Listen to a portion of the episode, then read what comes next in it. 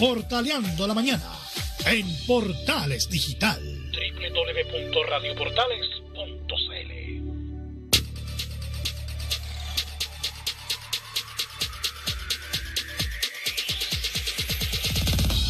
Eh, Seguimos acá en el Portaleando la mañana en teletrabajo. Sí, pues como está- lo está haciendo la gran mayoría de, de la gente del país. ¿ah? Desde la casita hacemos este programa a través de Radio Portales, la primera de Chile. Portaleamos la mañana junto a ustedes. Y ya lo mencionábamos antes de la pausa y ya también está publicado en nuestras redes sociales a través de nuestro Twitter, Facebook e Instagram y a través de Portales TV. Vamos a conversar a esta hora de la mañana con Oscar Osben. Él es vocero de la Red de Sobrevivientes de Abuso Sexual Eclesiástico de Chile. Te voy a decir, este nombre yo lo he escuchado en algún momento. Situaciones como esta han ocurrido. No, no ocurren, dicen. Sí, sí ocurren. Y por eso las queremos visualizar más todavía acá en el Portaleando de la Mañana. ¿Cómo te va, Oscar? Bienvenido al Portaleando de la Mañana. Hola Leonardo, un gusto. Eh, estamos bien acá, pues yo vivo en Talca, así que estamos con un día súper frío. Sí, de verdad que está bastante heladito, ¿ah? Sí, súper helado. Oscar, cuéntanos un poco para poner en contexto de qué se trata Red de Sobrevivientes de Abuso Sexual Eclesiástico de Chile. ya, mira, la red es un, un grupo de generación espontánea eh, después de, de, haber vivido el calvario del abuso eh, para muchas personas. eh, nos fuimos dando cuenta que, que no éramos únicos. Que éramos eh, más personas habíamos eh, sido abusadas eh, tanto sexualmente de conciencia o de poder por algún miembro de la Iglesia Católica. Entonces, eh, ahí se fueron generando eh, vínculos eh, que, que, que- que llevaron a un grupo de personajes súper importantes de, ya del acontecer nacional para mí, que se juntaron y empezaron a invitar a distintas personas que sabían por algún tema de prensa o por boca a boca que habían sido víctimas de abuso. Y eso pasó ya hace dos años y algo, casi tres. Y bueno, primero se generó un chat eh, en donde eh, había mucha contención, mucho cariño, de poder escuchar eh, los relatos de cada uno, de primero de, de saber quiénes éramos. Se llevó a cabo un, primer encuentro nacional que fue en Santiago y ahí es, ya quedó como instaurado como esta red que, que- que en sus primeros inicios eh, no sabíamos bien cuál iba a ser el, a dónde o sea todos sabíamos que queríamos en el fondo justicia eh, pero no, no teníamos claro bien qué iba a pasar y ahí poco a poco se fue constituyendo ya eh, un tema que, que nos fuimos dando cuenta que no éramos 20, 30, 50, sino que éramos muchas más personas. Es súper duro, Oscar, ver, yo estoy metido en este momento en la página redsobrevivientes.org. Uno entra acá y puede ver números súper fríos, pero detrás de esos números súper fríos hay historias, hay un montón de cosas. Dentro de la página está el mapa de abusos que habla de cuatro cardenales, 27 obispos, 48 autoridades, canciller, monseñor, director de colegio, director de hogar, director de seminario, vicarios superiores, responsables, entre otros. Tres capellanes, 186 sacerdotes párrocos diocesanos, 15 diáconos, 68 hermanos, hermanas consagrados y consagradas, 20 laicos, profesores catequistas y ministro extraordinario. La verdad es que uno dice, estos son números, pero como te decía recién Oscar, hay historias detrás de cada uno de estos números.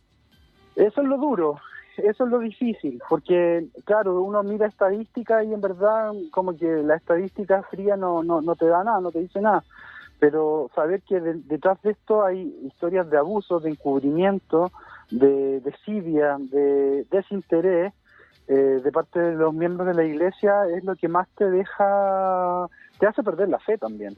O en el fondo, porque tú dices, eh, lo, bueno, los delitos que se cometen, eh, lo cometen las personas, está bien, pero acá hay una estructura eh, que ampara a, a, que se puedan generar estos delitos y aparte de amparar esto, lo, lo, lo, lo, oculta, lo, lo encubre y por eso, bueno, aparecen tantos obispos y cardenales en esta lista, porque ellos han encargado de encubrir y de entorpecer las investigaciones o de cambiar, de trasladar a los sacerdotes que tienen eh, problemas, sacerdotes religiosos y religiosas en general, que tienen problemas de, de este tipo eh, y, y, siguen cometiendo sus delitos y crímenes en, otra, en otras localidades. Entonces, eso es lo, es lo más complejo de hecho, eh, miraba acá un poquito, el, después viene, después de todos estos números, vienen las órdenes religiosas que aparecen con, con denuncias. Y yo te confieso algo, Oscar. De los capuchinos que están eh, en la lista, yo los conozco. Porque yo en algún momento participé de la comunidad de capuchinos de Catedral en Santiago. Ah, perfecto. De los franciscanos, también los conozco porque también participé con los franciscanos eh, hasta hace un tiempo. De hecho, eh, estuve viendo eh, durante el fin de semana una de las últimas denuncias que, apareció ahí con, nombre y apellido, la de Jorge Horta, Que, también lo conozco. Y bueno, para qué decir, me tocó, lamentablemente, yo siempre lo cuento acá en la radio, me costó mucho, sí, hablar un poco del tema porque yo participé en algún momento, cuando era más joven, yo tengo 32 años ahora, participé de la iglesia del Sagrado Corazón del Bosque. Ah, mira. Es decir, conocí a el Grupo Acción Católica de los días miércoles, perdón. Miércoles. Con Fernando Caradima, con Diego Osa y, bueno, todo ese, ese grupo que ya se ha nombrado muchísimo, Arteaga y, bueno, eh, quizás somos conocidos, porque, bueno, tú sabes que yo fui abusado por Diego Osa. Tal cual. Por eso, y, me, entregaron ese, ese, antecedente, Oscar, me lo entregaron el fin de semana. Y ahí yo dije, Oscar debe conocer a mucha gente que yo también conocí. Seguramente. O sea, lo más probable es que sí, pues. Y bueno, y ahí tú te das cuenta, no sé, si tú sigues mirando la página para abajo, te vas dando cuenta el porcentaje de personas que denuncian versus los que se quedan callados. Habla de que hay un 4, de un 4 a un 6% de, de delitos que se denuncian.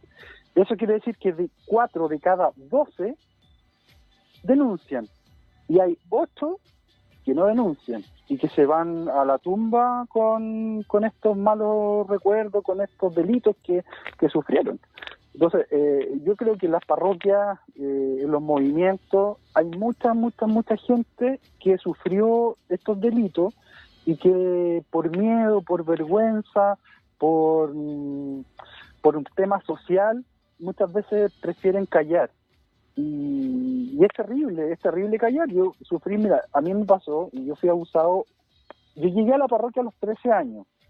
De los 13 a los 23, yo no sufrí abuso sexual, pero sí un terrible abuso de conciencia y un abuso de poder, pero que me dejó en bandeja para ser abusado de manera sexual. O sea, en el fondo, estos gallos te trabajan de tal manera de que te van desvinculando con tu familia, con tus amigos. En el fondo, yo me acuerdo perfecto cuando a mí eh, Diego, que, eh, que el cura que abusó, eh, me decía, tu familia no es buena, tus papás no son buenos, tu hermana es una loca, eh, tus amigos y empezaban a desvincular, al final yo salí del vínculo de mis amigos y fui instalado y enquistado, por decirlo así, en la parroquia del bosque. Yo era un chico de renca y me, empecé a participar en el bosque, o sea, un, más encima tuve un desclase súper grande. Claro, de hecho, es, potente, Oscar, contémosle a la gente, porque yo de hecho fui invitado por unos, eh, en ese tiempo, eh, estamos hablando ya hace más de 10 años, por un eh, grupo de amigos que participaba de la parroquia El Sagrario, la que está al lado de la catedral, donde ahí en ese tiempo era vicario de la zona centro Francisco Javier Manterola.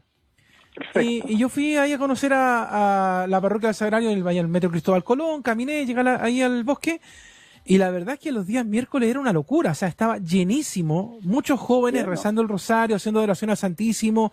La verdad es que era una situación bastante potente, uno que llega y se encuentra con eso, dice, un grupo de jóvenes, un, día de mitad de semana, rezando, haciendo oración, haciendo de todo, de verdad que era muy, de entrada ya es muy potente, y después ya encontrarte con la figura de Fernando Caradima y de todos estos sacerdotes que eran eh, endiosados por la comunidad, de verdad que es bastante potente.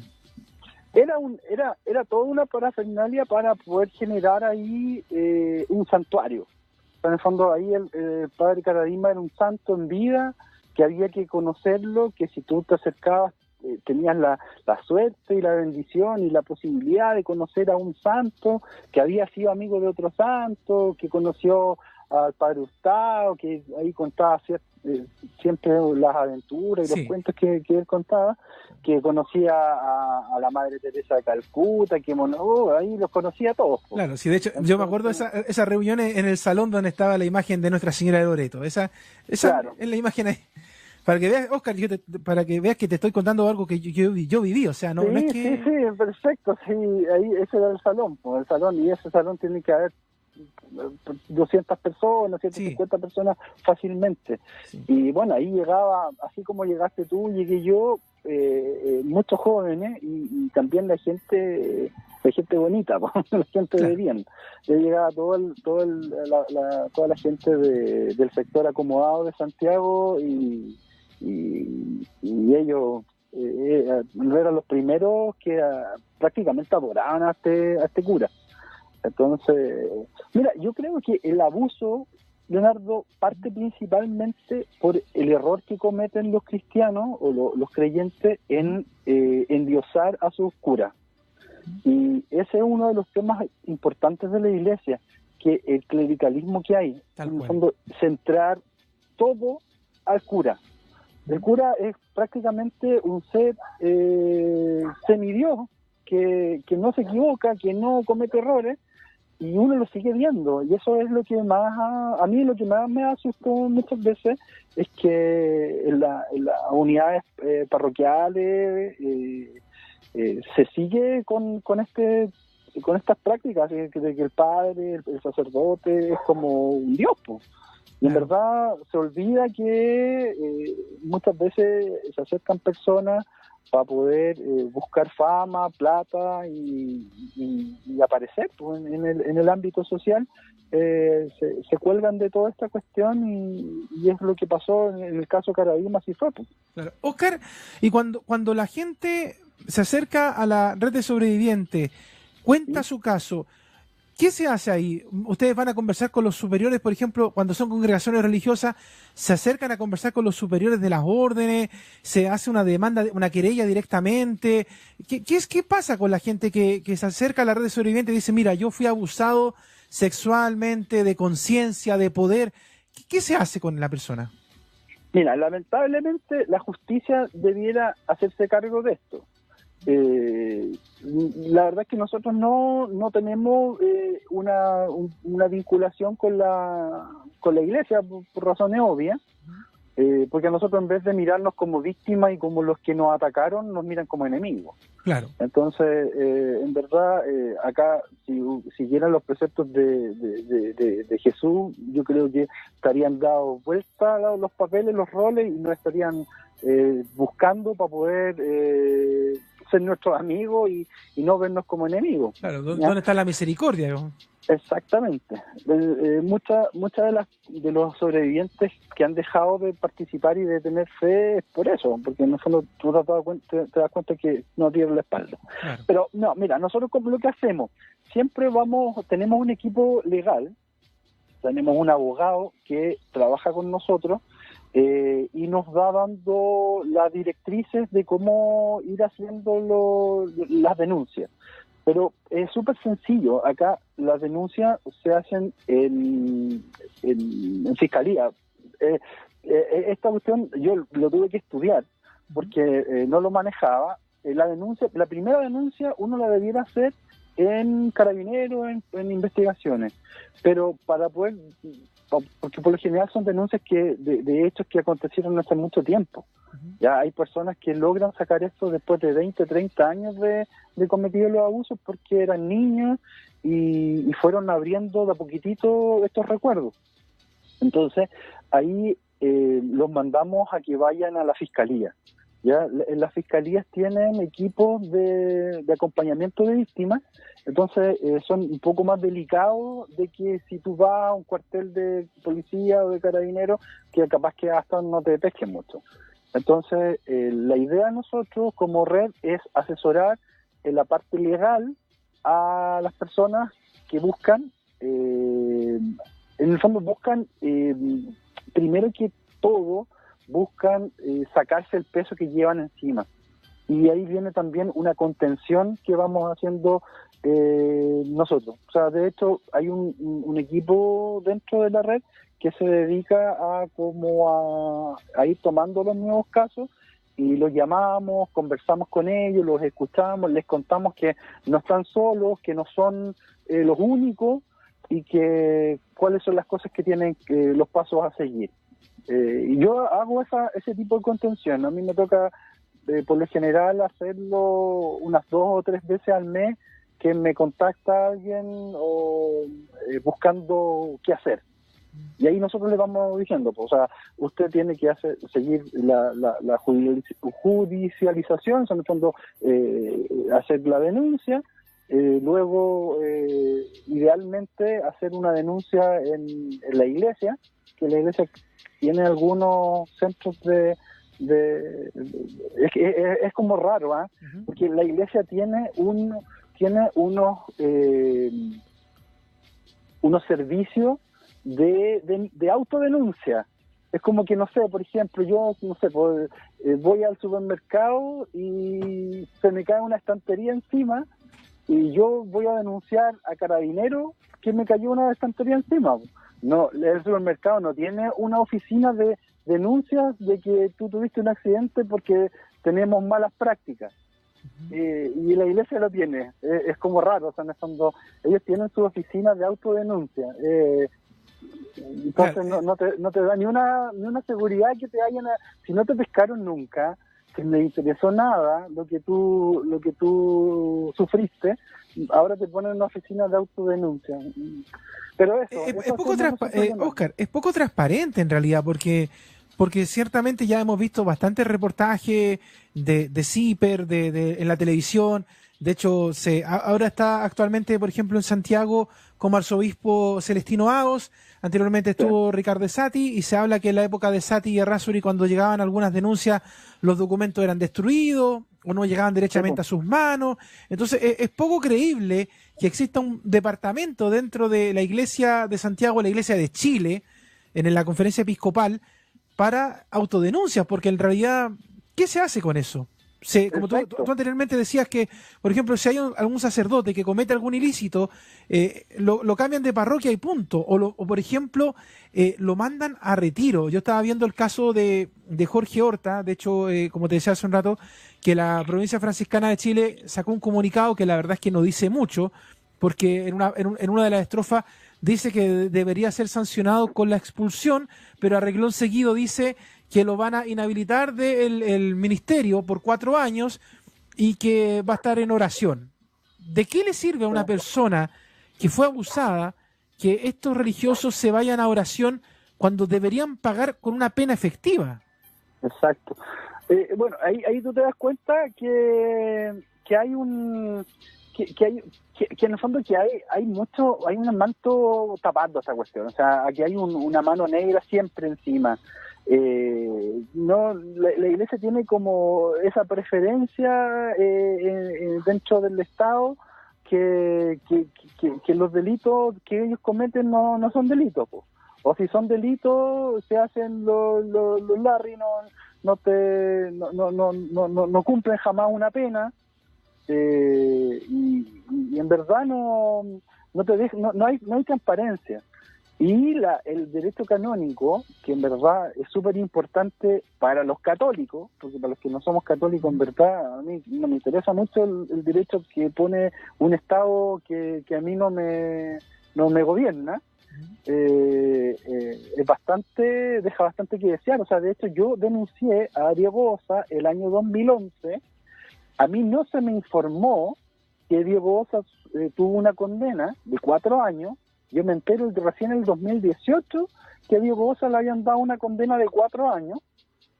Mi causa la dio el padre Asbun, él fue el, juez persecutor, según así creo que se llama, dentro de la causa. Podrás comprender que no hizo mucho. A mí no me, no me tomado declaración, no hubo un peritaje, no, no se llamaron a testigos, o sea, totalmente unilateral. Se mandó a la, a la Congregación para la Doctrina de la Fe, a la CDF en Roma, y se dictó que tenía cuatro años de condena diegosa.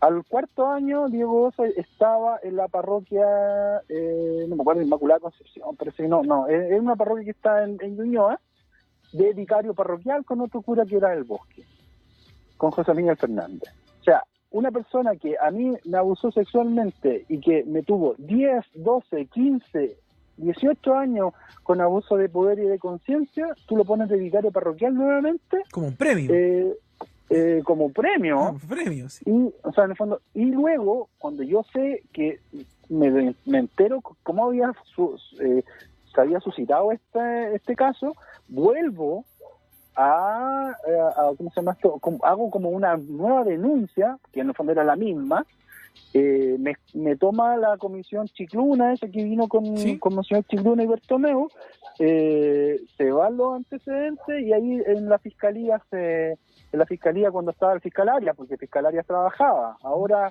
los casos están en un limbo, no sabemos qué pasa con nuestra con nuestra carpeta, con el fiscal fiscal Armendari, no tenemos idea qué pasa. O sea, eh, en ese tiempo cuando fiscalaria trabajaba en estos casos eh, aparecen dos denunciantes más ah, para Diego Y ahí se le da nuevamente, se hace una investigación que fue larguísima, que esto debió haber durado seis meses, nueve meses, duró un año y medio, y coincidió que Diego Osa eh, tuvo un cáncer, eh, falleció, y a los diez días después salió la sentencia que le habían dado cinco años más. O sea, si el eh, Diego Osa no hubiese muerto, hubiese tenido cinco años más de condena, en cinco años más lo hubiese tenido en circulación nuevamente. Recordemos que Diego Osa falleció este año, hace poquito, Oscar. Falleció este año, sí, en, abril.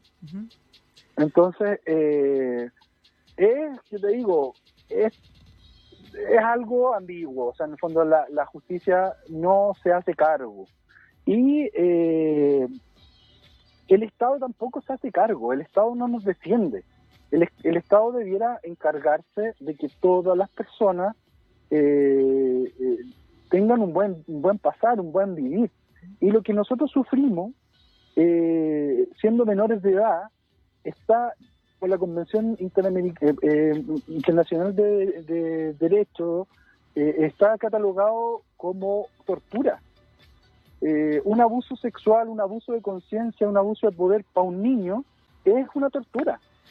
Entonces, eh, el Estado no se hace cargo. Nosotros le pedimos a, Piñera eh, los primeros años de su gobierno que, pudiéramos hacer una mesa, algo así como la como que fue como la lo que pasó con los torturados de, del sistema militar, eh, como la comisión Balich, una cosa así, nosotros queríamos que se hiciera una, una mesa donde se pudiera investigar, buscar justicia y reparación. Y no nos tocaron, no nos tomaron en cuenta, nos llamaron a unas reuniones y luego quedó todo en silencio y de ahí nunca más hubo un acercamiento. Entonces, esto es un tema de Estado, o sea, el Estado se tiene que hacer cargo también de que tiene otro Estado, que es el Estado Vaticano, con su agente haciéndole daño a los niños y a los jóvenes de Chile. Eso no puede seguir pasando. Oscar, te queremos dar las gracias por haber conversado con nosotros estos minutos. De verdad que es eh, información bastante sensible, siempre lo es y siempre es muy seria para toda la gente que está escuchando el Portaleando de la Mañana. Si hay alguna persona que quisiera contactarse con ustedes para comentar algún abuso, algún tipo de abuso, porque, insisto, no solamente de abuso sexual, sino que también de poder, de conciencia. Si hay alguna persona que, que tuvo algún abuso o que conoce a alguien y que quiere conversar con ustedes, ¿dónde lo puede ubicar? En todas las redes sociales, todo lo que, donde se puede acercar la gente con ustedes.